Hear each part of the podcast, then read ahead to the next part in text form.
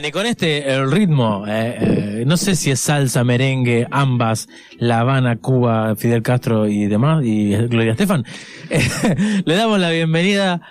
Próximamente será con una, una presentación como corresponde.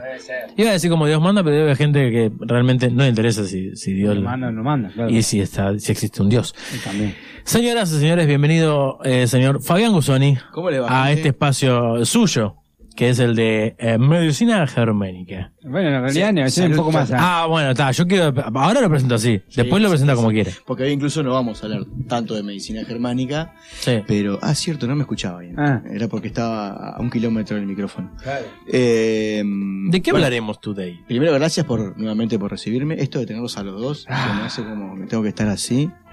Sí, Este, ¿Querés pero que bueno. nos juntemos en una persona sola? No, no, está, está todo bien, está todo bien. Este, hoy vamos a, a seguir enganchando en esto de que yo les conté cuando recién arranqué, de que la medicina germánica para mí es la base de todo lo que yo hago después, ¿no? Y tiene, eh, a nivel de salud, tiene que ver por ese lado. Y eh, hablamos, si vos recordás, hablamos de lo que era eh, las capas embrionarias y cuando el cuando el, el bebé se va gestando y lo importante que era eso, ¿no? Entonces, en relación a eso, hoy vamos a hablar de algo que para mí es una herramienta fundamental y que es el proyecto sentido. A ver, Que habías escuchado alguna vez, Gastón? del yo la verdad no tengo ni idea. ¿no? Sergio, sí. ¿Alguna vez? Alguna vez, escuchaste. Bien, el proyecto sentido es una, mm, un- una teoría, un concepto más bien, que creó y descubrió eh, Mark Fresher, se llama, que es un psicólogo francés, que utilizando como base eh, mujeres en, eh, en la cárcel, embarazadas, empezó a notar que eh, diversas situaciones que pasaban ahí afectaban directamente luego la, la gestación y por ende el, el- el crecimiento y, y cómo ese, esa, esa niña o ese niño empezaban a interactuar en, en En su vida, ¿no? Ajá. Entonces, con, con la base de él y con la base de otra, otra persona que para mí es muy referente, que es Bruce Lipton, Ajá. que es un, un biólogo eh, americano que aparte de ser biólogo tiene eh, se ha tirado también para el lado de la investigación eh, de las culturas, orígenes y un montón de cosas, pero a nivel de biología, el loco descubrió que eh, algo que él que hoy en día se conoce como la epigenética Ajá. y que epi viene de encima, o sea, arriba de la genética, y que él echa por tierra esta idea de que heredamos las cosas genéticamente. No existen las enfermedades genéticas, no existen los patrones genéticos, no existe que yo hago algo porque lo heredé. Ajá.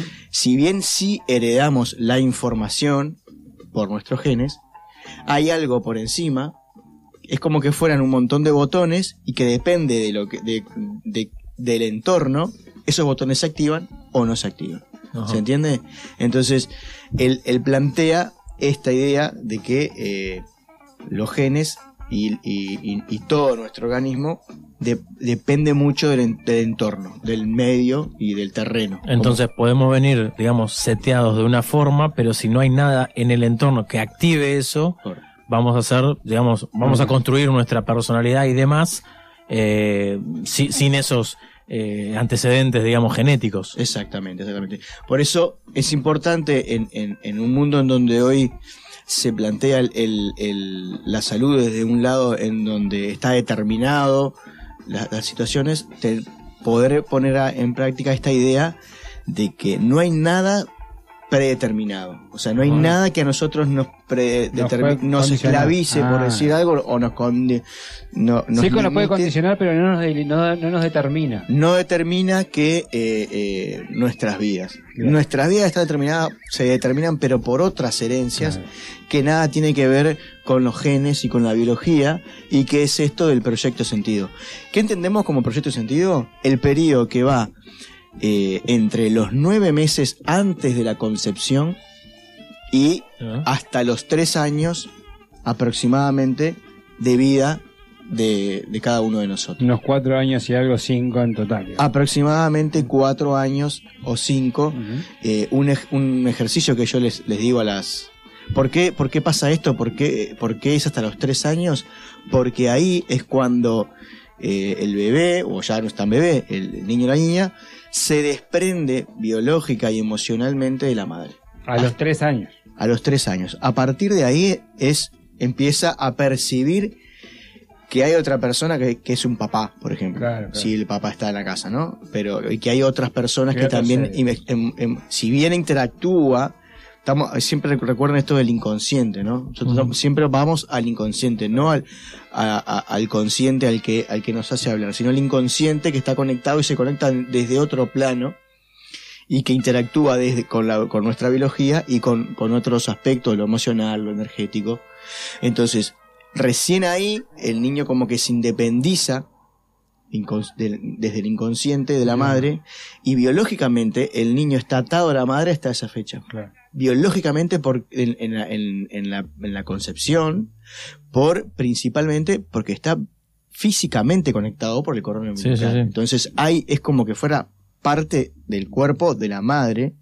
Entonces es muy importante tener en cuenta que eh, en este periodo del proyecto sentido, ese ser que se está gestando siente que no es que sien- si la madre tiene miedo, siente el miedo de la madre. No, no. Él siente el mismo miedo, siente que est- está viviendo la misma situación, no, no la forma de la situación. O sea, no, no- no es que el niño siente que, no sé, la madre la, la quisieron robar en la calle y él siente, uy, me quisieron robar. Pero sí siente el miedo como que, como si él lo está viviendo. Es como el inconsciente que para todo, para él es real todo. Exacto. Es el mismo, la misma forma que, que explicábamos el inconsciente, es como funciona eh, el bebé en la panza. Ahora, yo consulto, eh, capaz que entendí mal yo, pero vos dijiste que estudiaba el proyecto sentido, eh, la preconcepción puede ser, o sea, Sí, nueve meses. Nueve meses antes. ¿Y cómo se, eh, cómo se llega a eso? Porque ah, ya, me, ya me quedé pensando. Ah, ya- Hay, hay algo que se llama la impresión genética.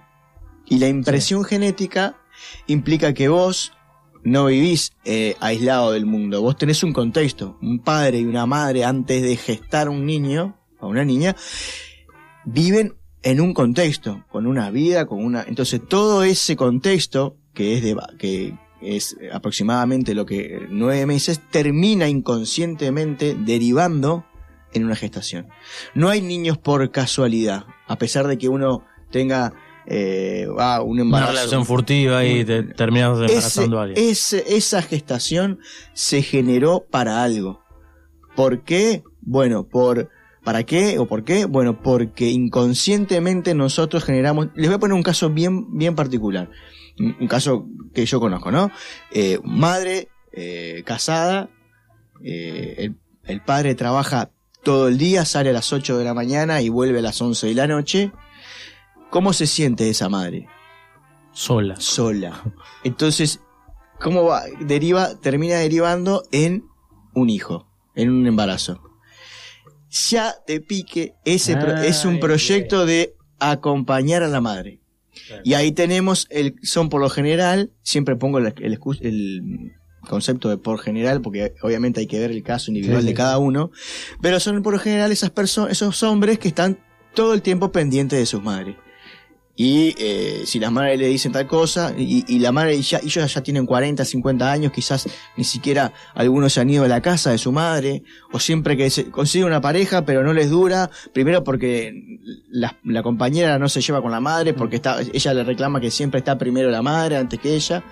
Bueno, es porque no lo puede, no lo puede evitar porque su proyecto fue concebido para acompañar a su madre, en un Ah. momento en donde la madre se sentía sola. ¿Se entiende? Y si a eso le agregamos que a, a la temprana edad, el niño recién tenía sus pocos años, el padre fallece, pero- se imprime, se aumenta el, el- la sensación de soledad Y, el princi- proteccionismo del, del, del niño para con la madre. y el proteccionismo del niño para la madre y se le genera al, al niño otro programa que es el programa de abandono. Porque una madre sola, que no ve a su, a su esposo durante mucho tiempo, aparte de sentirse sola, tiene miedo a un posible abandono. Porque Ah, yo no sé qué hace. Claro. Y si todavía mi padre fallece cuando yo soy, es temprano, para el niño de 3, 4 años no entiende que el padre murió. Entiende que el padre no está y que lo abandonó. Esa es el- la reacción. Entonces ahí se genera un programa de abandono. Entonces son esas personas que están todo el tiempo haciéndose cargo de las cosas que los demás no hacen y después pretenden eh, que se los reconozca por eso. Y no, nadie, no, eso no, no funciona así. Claro. Mm. Pero eso genera en la persona, al no tener esta información, una frustración. ¿Qué, qué pasa con los programas? Los programas no desaparecen. No, no, no, no, acá en, en- en la naturaleza, en el universo, na- la cosa no desaparece. No, siempre va Pero a algún lado. Se transforma Siempre te permite que después que vos tomás conciencia de esto, sí, cuando ves te encontrás envuelto en una situación similar, no, pará. Esto es un, esto es un, un programa. Ya sé cuál es mi programa, ya sé que esto, eh, ya sé que no tengo que salir corriendo a la casa de mi madre, voy a ir cuando realmente tenga ganas, por ejemplo, ¿no? Claro. Entonces, Es como que lo voy controlando, es decir, aprendo a convivir con eso. aprendo a convivir con eso. Claro, Logro Como la conciencia, se pasos, vuelvo a lo que hace, a lo que dice Bruce Lipton, me pongo por encima de la, de la genética. Entonces, cuando se activa eso, yo ya sé que, no- que eso no es mío. Tengo una información en mi ser que va a hacer que yo me active para ahí. Exacto, Y ahora que vaya mi para voluntad. Hay que, estar en, hay que estar en, en pres- ay, por eso ahí vuelvo lo que he repetido en todos los ¿eh? encuentros, hay que estar en presencia. Exacto. Sí, eh, eh, algo que parece muy místico y que termina siendo cada vez más eh, práctico, esto de, eh, de, este, de estar en presencia, ¿no?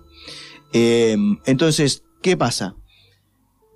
Volvemos a los nueve meses. Entonces es muy importante esto de la, de la impresión genética, porque si nosotros creemos que nuestra historia biológica comienza cuando el óvulo y el, y el, y el espermatozoide, cuando el espermatozoide fecunda el óvulo, Estamos equivocados. estamos equivocados, porque ese óvulo y ese espermatozoide se creó en algún momento en ese periodo de los nueve meses con una información emocional de, y del padre y con un, de un espermatozoide con una información del padre y con un óvulo con una información emocional de la madre. Antes de que sigas avanzando, eh, en esto del proyecto Sentido, esos nueve meses eh, preconcepción, ¿es muy necesaria que esa información nos la den los padres del niño o podemos inferirlo viendo eh, a- a- al niño como, como, como actúa?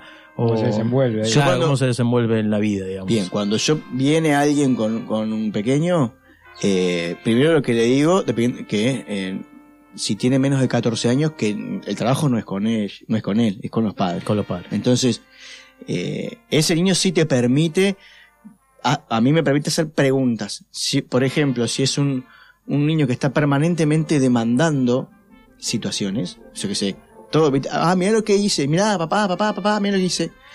A mí me, ya me está dando la señal que ese niño tiene una- una- un programa de, re- de, de no ser reconocido. Ajá. Entonces puede ser o que querían, o que, que no lo querían, que no, no lo estaban esperando y, y apareció, que querían un varón y era nena, que, no sé, que alguien en el, en el camino por circunstancias, yo que sé, perdieron el trabajo, no sé qué, alguien pensó en abortar. Entonces toda esa información se va guardando. Y este eso puede generar, por ejemplo, el conflicto que es para, para mí el 90% somos eh, no reconocidos. Porque todos nuestros padres eh, tuvieron dudas, tuvieron o querían un varón y era una nena, Bueno, Eh, no deseado, creo que somos unos cuantos. lo- lo no que llegamos, deseado. pues, claro. eh, o sea, hay, eh, eh, eso somos la gran... ¿qué- qué- y después vamos a ver qué, qué efectos tiene en lo general. Y es esto que, que hoy en día hablan de la de una sociedad eh, aniñada o, Ujú. o- o no madura, en Sí. esto de que, que, que- que muchos eh, psicólogos lo hablan y todo, tiene que ver con esto. Tiene que ver de que nosotros siempre estamos, todo lo que hacemos en, en- en nuestra adultez es para sanar lo- lo- Al niño. Entonces nos comportamos como niños, hacemos berrinche como niños eh, y, y cosas tan simples como, no sé, manejar en el tránsito termina siendo un berrinche. Vemos que son berrinches más que... que que, que No, yo manejo así porque quiero, ¿qué te importa? Exacto. es que termina siendo una... re- Y, y, si lo, y si lo hace un niño, decimos, no, estás haciendo un berrinche. Mira cómo vuela mi auto. Claro, entonces, pero para, para, para ir contextualizando en el tiempo, ¿no? Entonces los nueve meses es muy importante, eh, obviamente que son, po- son pocos, yo digo, no conozco gente que planifique nueve meses antes tener un hijo, por lo general cuando uno decide tener un hijo, lo quiere ya.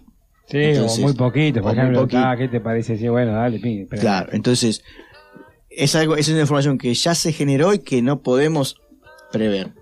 Sí podemos hacerlo consciente, esto que hablábamos el otro día, ¿no? Bueno, eh, ¿Cómo estamos? ¿Estamos, qué, qué- estamos bien? ¿Qué pasó? ¿Por qué queremos tener un hijo? ¿Porque nos sentimos mal? ¿Porque me, porque quiero tener un hijo porque, porque sí? ¿Porque, pregunta, porque todo el mundo tiene hijos? Porque Para que el- se entienda una compañía, ¿no? la pregunta esa que, que para mí eh, yo la prohibiría Mm. es, eh, ¿y cuándo vas a tener un hijo? Sí, por favor. Te, te cruzan alguien y te dice, bueno, ¿cuándo, ¿y vos cuándo vas a tener un hijo? Como O- si hicieran falta personas en el mundo. Aparte, ¿no? Pero este como que y es como que si ya tener un hijo es como cuándo vas a hacer una torta, ¿no? Claro.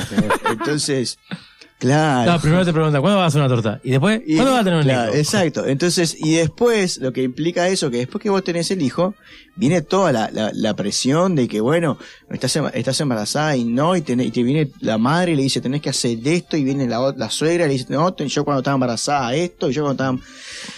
Empiezan a interactuar un montón de cosas que terminan afectando emocionalmente a la madre. También la, la relación de ella con el padre es fundamental. Acá no, ha- no, no es toda la responsabilidad de la madre, ni mucho menos. No.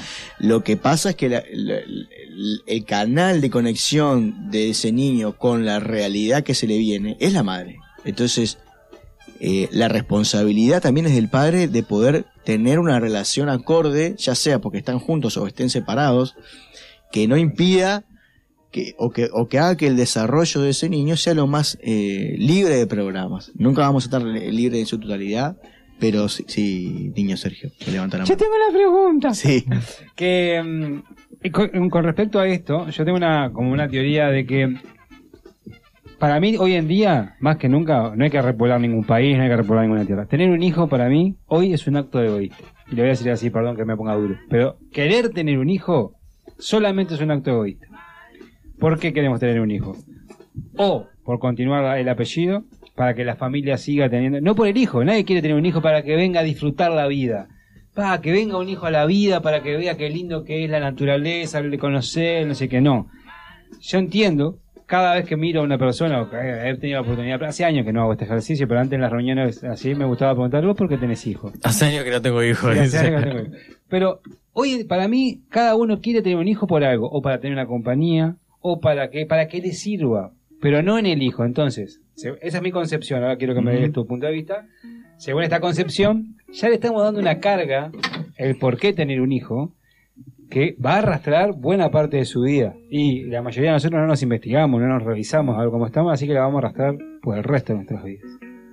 Sí, el hecho es que yo puedo estar de acuerdo en, en parte con, con esto de, de- de que hay un deseo egoísta, pero ese deseo egoísta es generado por un programa. Sí, claro, ni que hablar. ¿Entendés? Eh, eh, yo, si yo, por ejemplo, vuelvo al, al al caso que yo puse al principio, yo soy una madre eh, que tengo miedo de que mi, de que mi pareja me abandone, bueno, ya ahí tengo un programa. Ya ahí yo parto de que, eh, bueno, si, si vos estás con una pareja que trabaja todo el día, bueno, Sí. está, será divino, pero no es lo que tú necesitas. Vos necesitas un compañero, entonces, eh, no, ahí es que aparece el niño. ¿Pero por qué aparece? Porque ya hay un programa de la madre de que para algo ella se encontró una persona que le está mostrando eh, una situación a sanar de soledad y de miedo a abandono. Ah, ¿Se entiende? Nada de lo que pasa es para... eh, eh, porque seríamos injustos el decir, eh, sí, eh, es egoísta. Sí, es, o sea, yo so- comparto la idea de que el día que logremos sanar no vamos a tener más hijos porque no hay más nada para hacer en esta vida.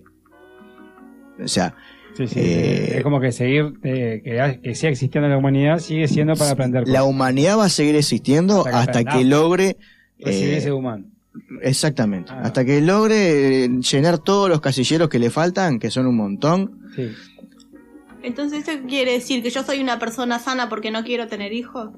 Mm. No, no, no. Habría que ver por qué no querés tener hijos. Porque no siempre quiero, hay- no quiero, no quiero. siempre hay- hay- porque acá entra los, los distintos programas que hay, ¿no? Entonces, eh, lo que genera eh, todos los, los nueve meses, después el- la impresión genética, que es cuando se generan los el, óvulo y el espermatozoide que va a ser que van a fecundar a ese niño, todo el proceso del embarazo y los tres meses generan una primera impresión, un primer programa.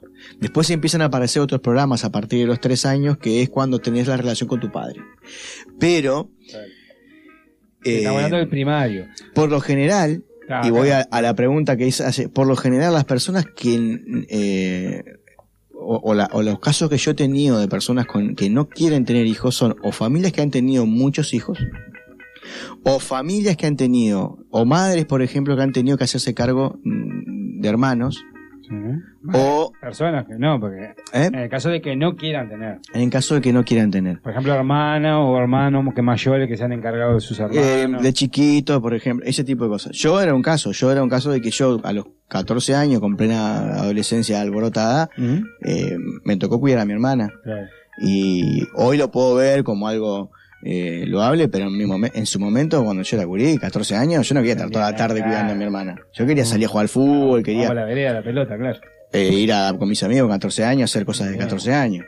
Entonces, eh, yo eh, durante mucho tiempo no quise tener hijos. Y es algo que, que hoy mis- lo digo, mis hijos me deben estar escuchando y lo saben. Seguro. Sí, sí, está bien. El tema es, eh, volvemos a lo mismo, el tema es hablar. Si uno logra decir las cosas, hoy en día estoy enamorado de mis hijos, Sí. es lo mejor que he hecho en mi vida, ¿entendés? Pero eh, Sí, logro hay darme cuenta, no hay que escaparse lo que en ese momento. vos- yo nunca quise tener hijos, nunca quise tener hijos. Entonces, y, y, hoy, después, después de, de- de todo este proceso, entiendo por qué. Antes no sabía por qué. Claro. Y hoy logro entender por qué. Hay toda una explicación de por, de por qué sí y de por qué no. ¿Qué quiere decir? Que, no, que, que después que sepas, ay, si tengo que tener hijos, no. Lo que hace es que vos ahora sos libre de elegir si querés tener hijos Claro. o no. No por un programa, sino porque no, la verdad no me interesa. Eso es un detalle, perdón que voy a hacer un pequeño comentario, sé que el tiempo corre, pero eso es un pequeño detalle de creer que uno es libre para hacer lo que quiere. Claro. Es, es algo que tenemos bien metido. Yo soy libre y hago realmente lo que quiero. No quiero tener hijos. Yo tampoco quiero tener hijos. Realmente estoy siendo libre yo o, de estás, decir- o estás basado en un o programa. me estoy o eso sin duda. Entonces, lo importante que es realmente revisarse, el esto de autoconocerse, ¿no? Pero claro, hay que entrar con, con alguien que te vaya dando una mano como buscar, porque uno entra a buscar y no sabe cómo. Pero eso de la libertad y que yo compro lo que quiero, yo elijo dónde voy, yo elijo con quién me relaciono, es mentira. Hasta lo que comemos tiene Exacto. una explicación. Todo, cómo reacciono, qué hablo y qué digo. Sí. Estoy siendo producto de una cantidad de patrones programados. programados. Y entonces eh, aparecen señales, como vos decías, que a vos te indican eh, qué programa es. Porque ese programa, ese, eh, siguiendo después, aparece, pero es como la base. Vos vas a ver todo en base a ese programa. Si vos tenés un programa de abandono, vas a ver ese en base. Y tiene que ver también en qué momento se generan los conflictos emocionales de la madre. En esto que hablábamos el otro día, de que primero se crea la capa, eh, los tejidos que generan los órganos para la supervivencia. Entonces, cada, los primeros meses, todo lo que pase va a quedar imprimido, impreso, perdón, como una, un conflicto de supervivencia. Eh, ¿Se entiende? Después viene lo que tiene que ver con, con, con el, el, el, la el poder protegerme, todos lo- los, los, los tejidos que protegen a nuestro cuerpo, vale, lo que recubren los órganos. lo que recubre nu- nuestro cuerpo. Entonces, todo lo que pase en esos meses va a tener que ver, eh, lo vamos a tomar como un, como un conflicto de no me puedo proteger. Y acá entran, por ejemplo, eh, los, los tumores de, de los cáncer de mama, por ejemplo. Ah. Tiene que ver con un tema de protección, de me cuido, no me cuido. El, el lugar más seguro de un, de un niño cuando nace es cuando está con el- eh, la madre lo está amamantando. Después aparecen los procesos, después que, después que se genera toda esa parte, aparece lo que tiene que ver con la movilidad, en esto de que puedo o no puedo hacer. Entonces aparece, independencia ahí, ¿no? aparecen los músculos, el, el, el- el- los huesos y todo ese tipo de cosas. Sí. No, dos. Dos minutos. ¿Dos minutos? Para- Bueno, este yo le... ¿Para qué pre- no dejes preguntas. La pregunta no. eh, no, es, no es un tema corto y, No, y no. quizás le- Para lo, que viene, para que viene. lo claro. podemos enganchar. Me engancho con Noé. Pero es fundamental esto. eh, y la pregunta es, y lo que yo siempre le digo, hablen con su madre. Pregúntenle a su madre qué, cómo, se, cómo estaba. Eh, y la madre le va a decir la respuesta de siempre. Sí, sí, todo bien. Ah. Y esa Hay que frase que, ahí, ¿no? esa frase que yo, que yo escuché una vuelta, leí varias veces, si es que las madres mienten. Si Ajá, las sí, madres siempre claro. mienten, Estuviste fantástico, amigo. de, pero con, con toda su lógica, con todo su, su, su espíritu de cuidarnos, pero hay cosas que no nos dicen. Entonces, yo les digo, no le pregunten, cómo, ay, ¿cómo estabas? Bien, no, pregúntenle qué hacía, a dónde iba, si trabajaba, si, entonces, porque si a mí me dice, sí, sí, estaba todo bien, y después me dice, sí, pero tu padre trabajaba todo el día y yo no lo veía nunca, no estaba todo bien. Hugh Laurie en su personaje del Doctor House dice, eh, todo el mundo miente. Ah, Todo el mundo miente, todo el mundo miente, totalmente. Es, es- está sacado del mismo, del mismo concepto. O sea, porque es un, es un instinto, es protegernos.